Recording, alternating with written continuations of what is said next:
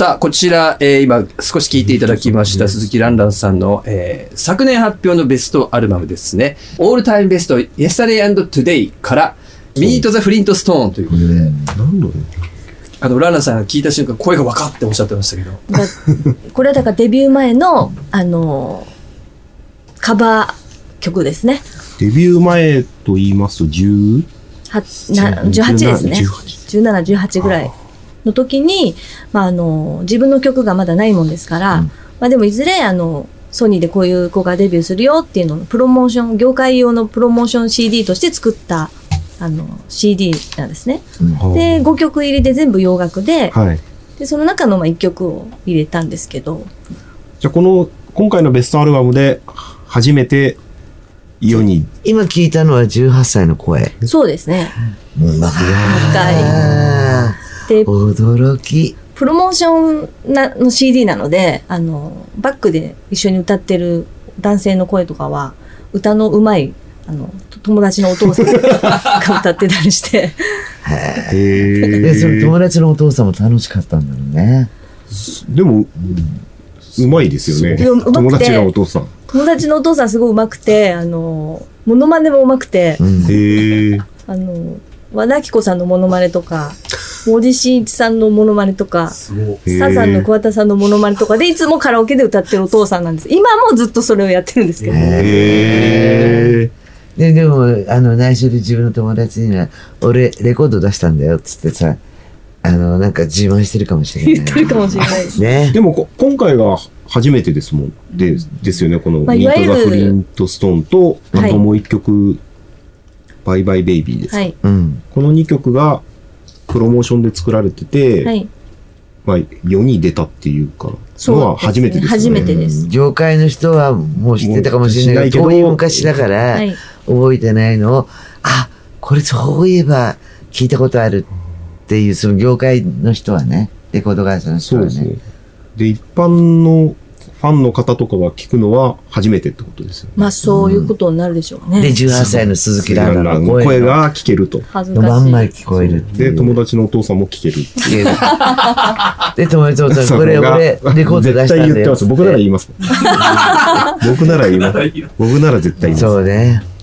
そう考えると非常に貴重な作品でですよね。そうですね。で、ボーナストラックが君と僕ということで、リモートバージョンというふうにクレジットされておりますけども、はい。先週も佐太郎さん君と僕というところでちょっと、うん。あの、キーワードありましたけど、これリモートバージョンってどういう、ちなみにリモートっていうとなんかまあ我々ラジオの現場だとなんかもうリモートご出演みたいなイメージがあるんですけど、そういうのが全然か違う感じですか？もともとポンキッキーズメロディーの、えっ、と、君と僕っていう曲があって、はい。で、それを大好きで言ってくださった音楽プロデューサーっていう方が、まあ、何十年もブランクがある私をもう一度この歌の世界に引っ張り込んでた方なんですけども、その方が、あの、まあなんとなくコロナ禍になって、ミュージシャンとしてやることもないから、うん。セッションしませんかみたいな感じで、うん。君と僕が大好きだから、そのミュージシャンと共に、あの、リモートバージョンで、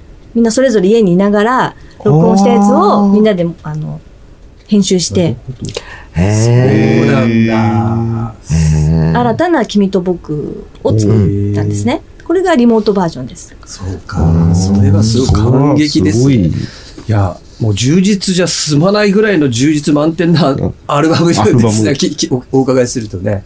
あと曲奏もやっぱそうしてすごいバラエティに富んでましたよ。と富んでますよね、なんか。まあ、だから、なんか、イメージとしてはバラッバラで統一感がないないんですけど、うんそうなんですよね。だけど、ある意味では、この一個で、あの、本当に、え、え、これ、え、ね、変わったみたいないろんなバージョンが聞けるっていうか、飽きないっていうか、あの、名前は出せないけど、ある方のディナーショーに行った時に、全部が同じなわけ。ええほとんどが。さすがにね、やっぱ、まあお酒があったからごまかしたけど、最後飽きて、うん、うん、なし。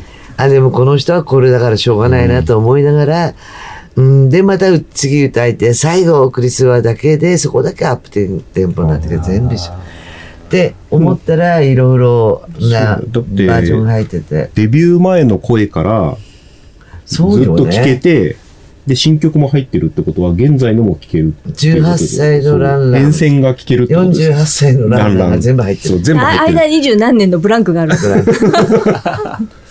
そうか。そうなんまたいろんな歌をなんか、歌わせたがるんですよね、周りが。うん。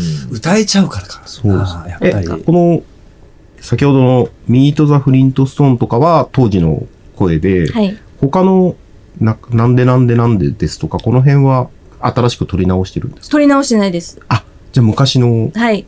ミート・ザ・フリント・ストーンの流れの歌声ですね。すごい。へえ。